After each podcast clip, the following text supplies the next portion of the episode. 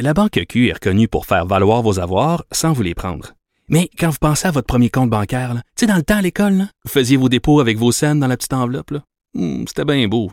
Mais avec le temps, à ce compte-là vous a coûté des milliers de dollars en frais, puis vous ne faites pas une scène d'intérêt. Avec la Banque Q, vous obtenez des intérêts élevés et aucun frais sur vos services bancaires courants. Autrement dit, ça fait pas mal plus de scènes dans votre enveloppe, ça. Banque Q. Faites valoir vos avoirs. Visitez banqueq.ca pour en savoir plus. Pendant que votre attention est centrée sur vos urgences du matin, vos réunions d'affaires du midi, votre retour à la maison ou votre emploi du soir, celle de Desjardins Entreprises est centrée sur plus de 400 000 entreprises à toute heure du jour.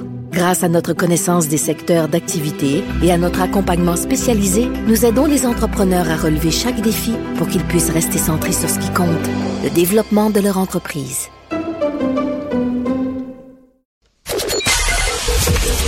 Joignez-vous à la discussion. Appelez ou textez le 187 Cube Radio 1877 827 2346. Ah, bien sûr, aujourd'hui, hein, on va discuter, euh, moi, mes collègues, euh, les autres journalistes des autres réseaux, avec euh, des experts, avec des psys pour essayer de comprendre quelque chose. là, on a Gilles Vachon, psychologue et conférencier. Gilles, se le dit, des fois, ça arrive qu'on est devant l'inexplicable. Hein? Même si on est psy, puis si on a des une grille d'analyse et tout ça, il y a des choses qui sont difficiles à expliquer. Ouais, ben, il faut effectivement regarder ça avec beaucoup d'humilité. Un tel non-sens, euh, je suis désolé, là, mais euh, si quelqu'un a une explication savante pour m'expliquer comment et par quelle équation on en est arrivé là, ah, écoute, on peut certainement parler de variables. Euh, personnelles, maladie mentale, santé mentale, parce que on fait la différence santé mentale, maladie mentale. Hein.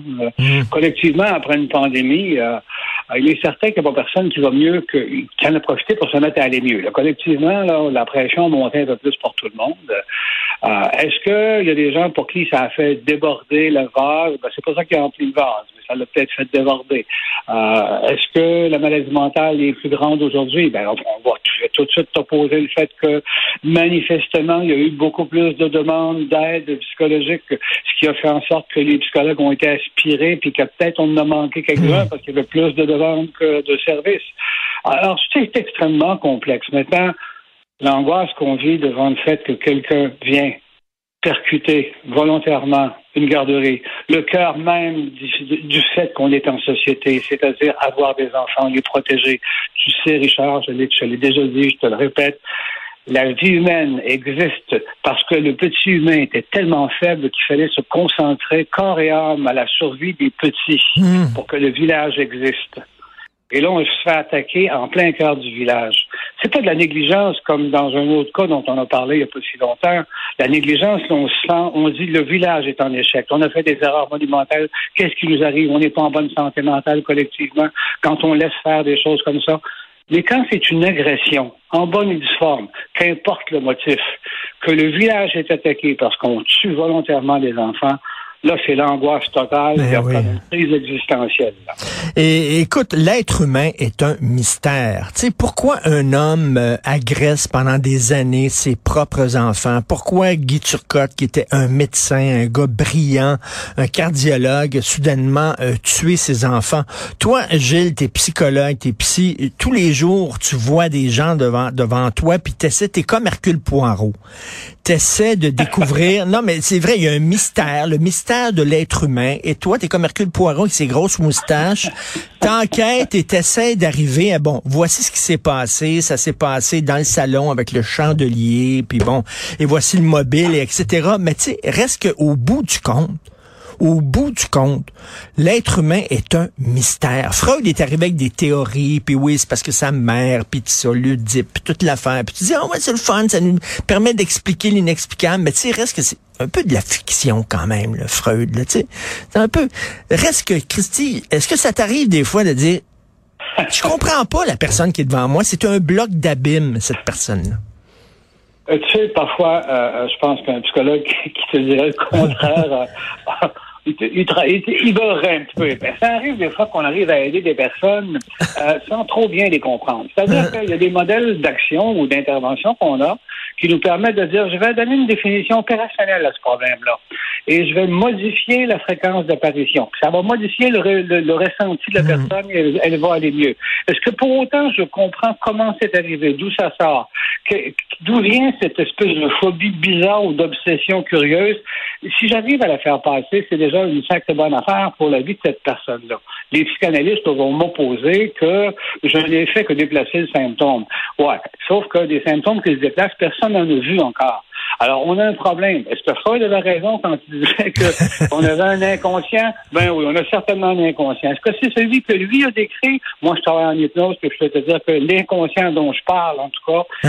euh, c'est pas celui de Freud. Là. Ah oui, OK. C'est, de la... En fait, euh, je me souviens, on avait déjà posé la question à un, philosophe quel est son plus grand écrivain de fiction, et il avait dit Sigmund Freud. et j'adore cette réponse-là, euh, parce que, tu sais, des fois, je sais pas, tu sais, tu lis des faits divers, euh, des gens qui rêvent de se faire manger par un cannibale, euh, qui en trouvent un, euh, je me souviens, c'est une histoire, le gars est allé en Allemagne pour se faire dévorer par un cannibale, dit, taboire! Une histoire que je connais bien. C'est une histoire ah que je connais bien, celle-là. Ouais, ben, tu sais, essaie de comprendre quelque chose à ça, toi. Qu'est-ce que c'est? On dirait que les, les, fils dans le cerveau étaient mal connectés. Je sais pas. Qu'est-ce qui s'est passé? Mais, en plus, ce qui est curieux dans ce, dans ce, dans ce cas-là, ça se passe en Allemagne. Euh, euh, c'est-à-dire que tu as des fantasmes complémentaires. Et là, tu, tu, me vois, tu vas me voir venir avec Internet dans deux minutes. Voilà que quelqu'un a le fantasme de manger quelqu'un d'autre et qu'un autre a le fantasme de mourir mangé par quelqu'un d'autre. Voilà que mes deux cocos se rencontrent sur Internet. Ils avaient une chance sur un, un milliard de milliards de chances de se ben rencontrer. Ben, par Internet, ils ont réussi à avoir le fantasme complémentaire. Exactement. Et je, je, je te pose la question aussi. Tu es un gars, puis tu as beaucoup de gars, j'imagine, dans ton cabinet. Euh, Gilles, est-ce que tu souscris à cette théorie-là concernant la masculinité toxique, en disant que tous les hommes, on a comme une colère larvée à l'intérieur, on est tous des bombes ambulantes, puis il suffit qu'on roule sur une bosse comme un camion bourré de nitroglycérine puis qu'on explose. Est-ce que ah, tu crois ça? Je... je pense que c'est certainement une, sur, une sursimplification. Est-ce que on, les hormones de combat sont un peu plus présentes chez les hommes en situation de stress? Est-ce que les plus que les hormones de fuite? Ben, si je dis que les hormones de fuite si je les ai à l'envers, les hormones de fuite sont plus fréquentes chez les femmes, je suis taxé de, je suis taxé de féminisme. Alors, moi, j'ai envie de passer par-dessus ta question, je répondrai pas à ça. mais, parce que, tu sais, il y a beaucoup de crimes qui sont commis par des hommes.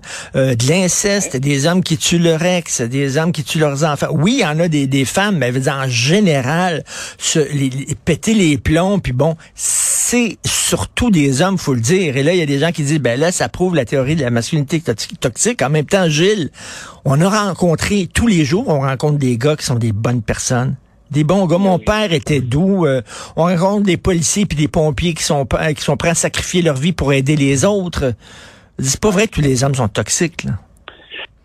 Écoute, euh, il y a beaucoup de théories ces temps-ci qui sont pas supportées par la réalité et par la science. Mm.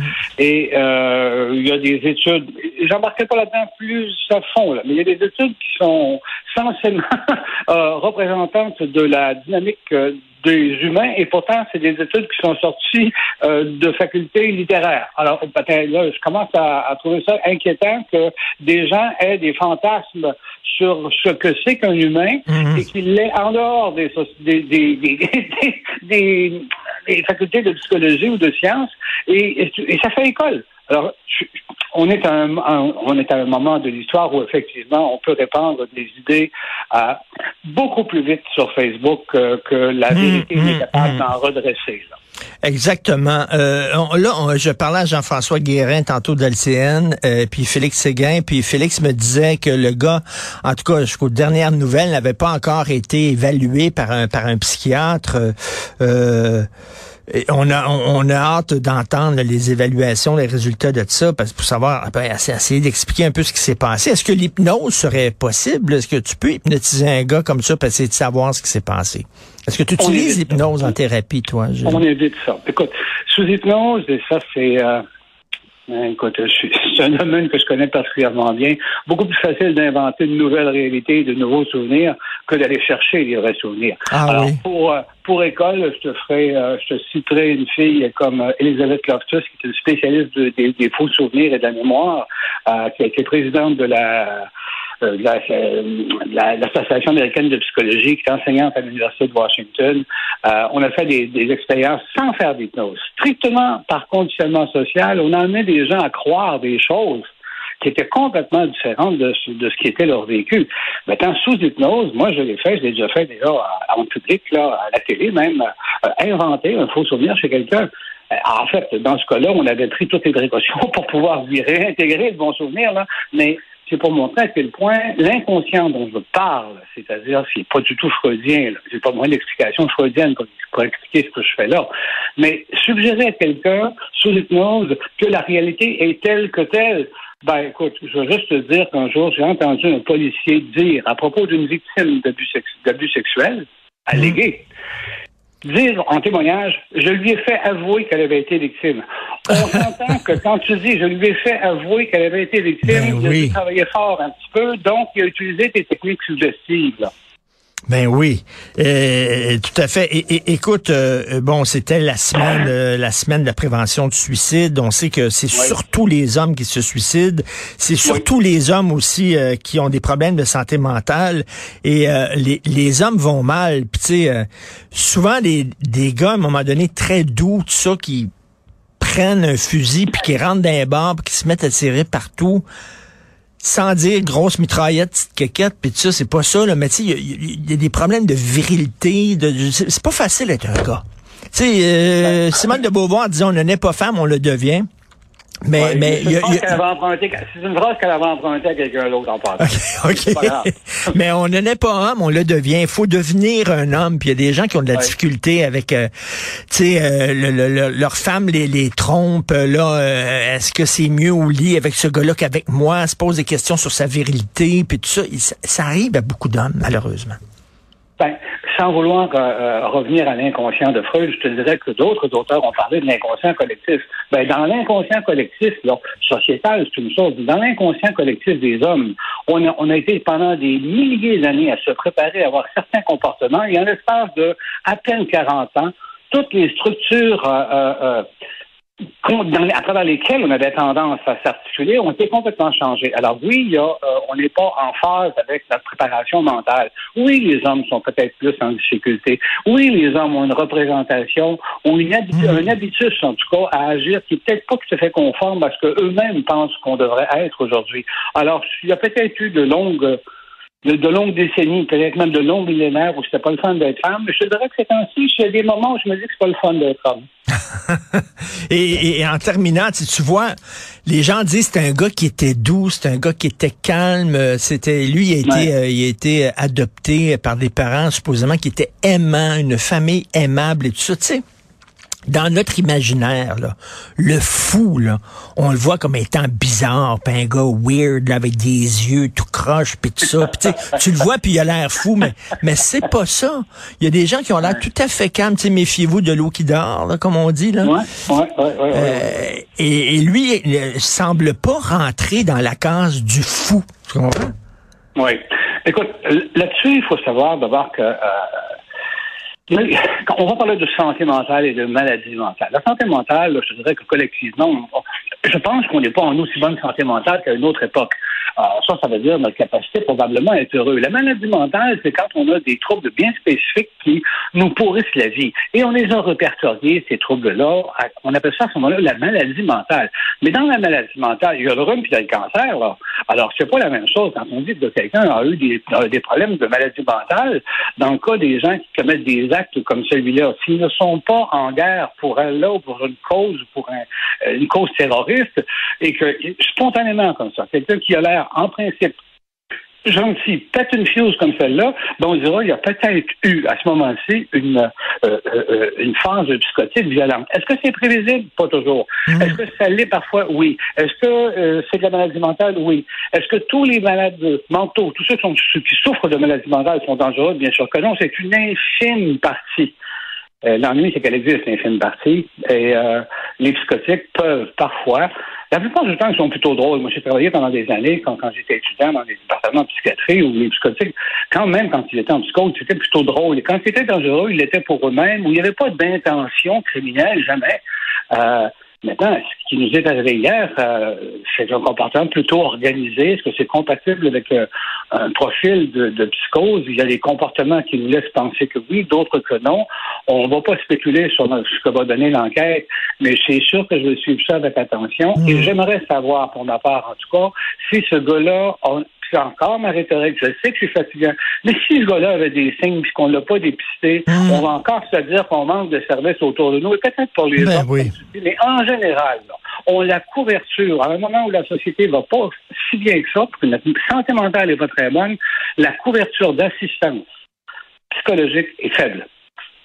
Hmm, tout à fait. Ça, faut le redire. Faut le redire. Effectivement, euh, c'est long d'avoir accès à un psy, euh, entre autres dans le domaine public. Et en terminant, Gilles Vachon, il y a quelques années, Stephen King avait écrit un roman policier, OK? Et euh, il y avait un meurtre qui se passait, puis tout ça. Puis à la fin, tu n'avais aucune résolution. Tu savais pas ce qui s'était passé. Les gens étaient furieux. Il y a des lecteurs qui ont écrit à Stephen King en disant, OK, c'est ça. Et Stephen King a répondu, ben, il dit, vous savez, c'est de la fiction, ça. Le gars qui arrive à la fin, puis qui comprend tout, puis qui vous explique tout, c'est de la fiction. Dis-moi, j'ai fait un roman policier parce que, comme la vraie... réalité, la plupart des histoires sont insolubles, sont jamais résolues, puis dit, j'ai ça, c'est ça que j'ai donné, c'est la vie. Et je trouve ça brillant. Et c'est vrai. c'est non seulement brillant, mais euh, c'est aussi beaucoup plus crédible, en fait. oui, tout à fait. Quand même, euh, on va essayer de comprendre ce qui s'est passé. Merci beaucoup, Gilles Vachon. Toujours un plaisir de te parler, psychologue et conférencier. Bonne journée, Gilles. Au plaisir, Charles.